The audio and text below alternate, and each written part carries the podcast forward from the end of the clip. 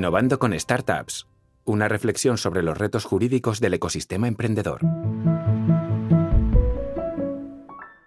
Hola a todos y bienvenidos a Innovando con Startups, una serie de cuadracadas audio impulsada por Cuadracadas Acelera, en la que respondemos inquietudes del tipo cómo innovar en un sector regulado es posible, en qué deben fijarse las actividades apalancadas en tecnologías disruptivas, cómo puedo minimizar los riesgos y maximizar los beneficios al trabajar con, startups tras unos días de intenso trabajo en el segundo bootcamp de Correos Acelera que se celebró la semana pasada y en el que participaron expertos de negocio y los equipos de abogados de propiedad intelectual y Venture Capital, nos centramos hoy en un episodio en el que hablaremos sobre los retos a los que se enfrentan las startups al aplicar tecnologías disruptivas al sector HER, un sector regulado y con grandes, grandes players. Para ello contamos con Daniel Oliva, CEO y fundador de Emily.ai, una startup que está participando en nuestra octava edición de Cuadracasa Acelera y con Ariana Casanueva, sociedad senior de Cuadracasa, especialista en Life Science y mentora legal de Emily. Bienvenidos. Gracias, Francés, por invitarnos aquí a participar y un placer.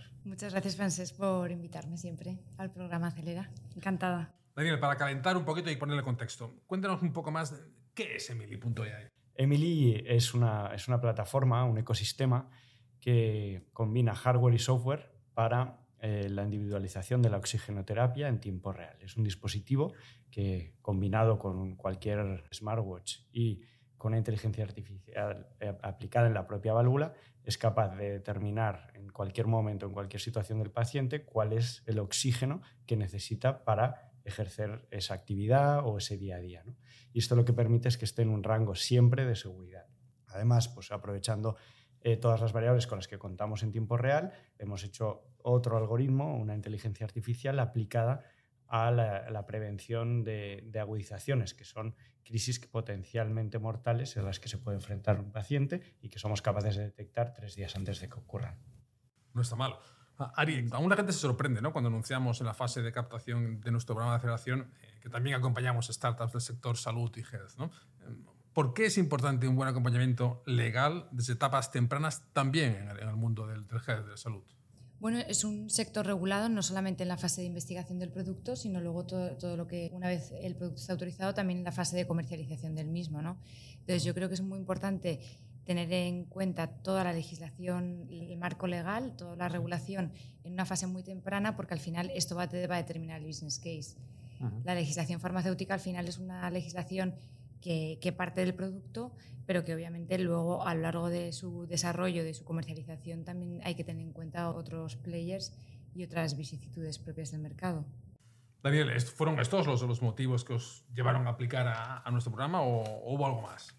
Totalmente, estos entre, entre muchos más. A ver, contar con, con, con cuatro casas en una, con una empresa como la nuestra, que no deja de ser pequeña, con muchos retos y mucha motivación para cambiar ciertas cosas o innovar en ciertos puntos que son clave eh, para, el futuro de, ciertos pacientes y para mejorar su, calidad de vida, su, pronóstico, etcétera, es un lujo. O sea, y poder, poder contar tan temprano nos permite pues, darle robustez al proyecto, eh, darle pues, mucha más progresión y, un, poco tirar la pelota más lejos y poder anticiparos ¿no? a, posibles implicaciones legales que tengáis en el futuro. Es que al final está todo relacionado. O sea, cualquier paso que tenemos que dar, tenemos que ir siempre del lado jurídico. Entonces, es súper importante ir bien acompañados. Me alegro.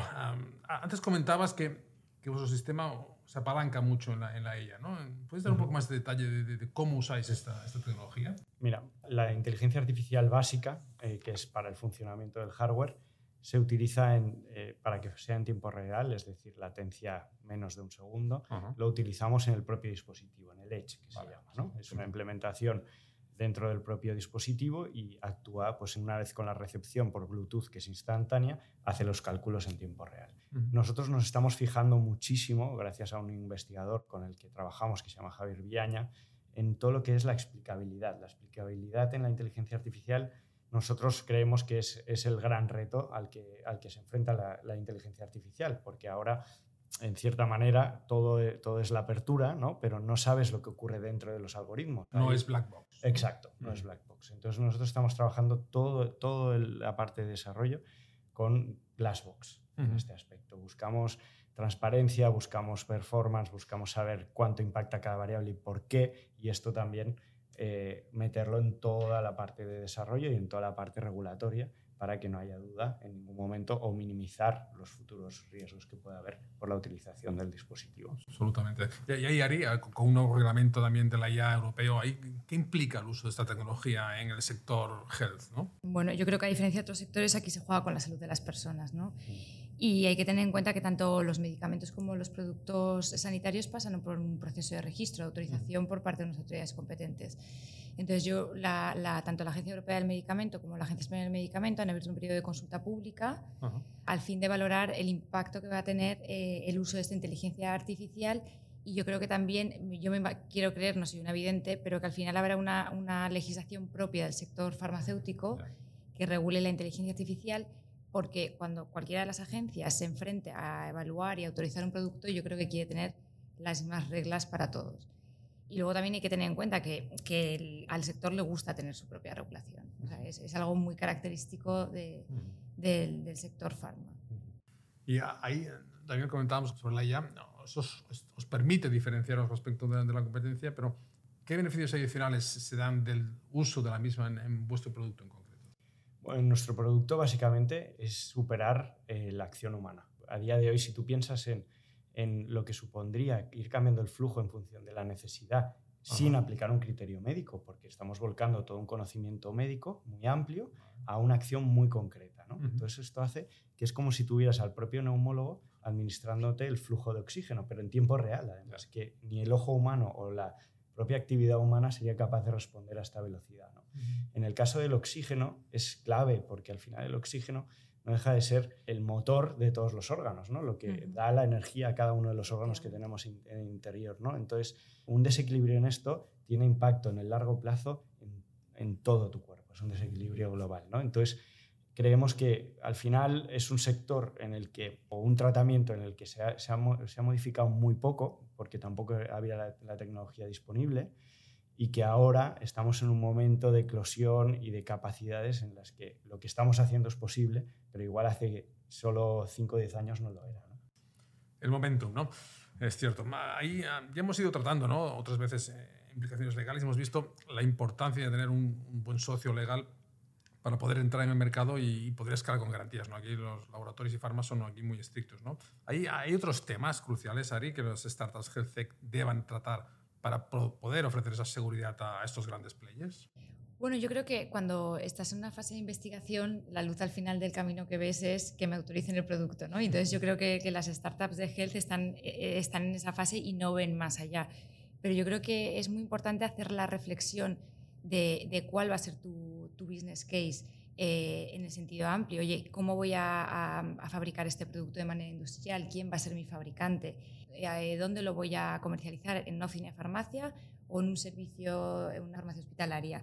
¿Cómo lo voy a promocionar? Entonces es importante tener eh, to, eh, una visión muy amplia de tu business case y ya empezar a preparar también eh, a la compañía en ese sentido. Yo creo que esto da mucha seguridad uh -huh. cuando viene alguien a, a, a ver tu producto.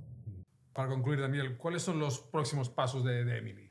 Pues mira, ahora estamos acabando el prototipo avanzado. Es un prototipo, ya pues tenemos un, hardware pues con una sensórica, con un procesador de última generación, con unas velocidades que, que son muy interesantes, que estamos ya eh, haciendo las pruebas técnicas funcionales y, eh, y, esperamos para diciembre poder empezar con los pilotos y test en pacientes reales. Ya hemos pasado comités éticos, hemos presentado la solicitud de autorización a la Agencia Española de Medicamento y a partir de ahí pues viene como la fase ya más crítica, ¿no? en la que ya tenemos algunos datos en los que pues hemos mejorado solo con el prototipo funcional, que era un prototipo muy básico de laboratorio. Uh -huh. Ya mejorábamos el, el, el, state of the art, o sea, todo lo que había, nuestros resultados, al menos prospectivos en 20 pacientes, eran mucho mejores de lo que había a día de hoy con otros dispositivos ya de mercado.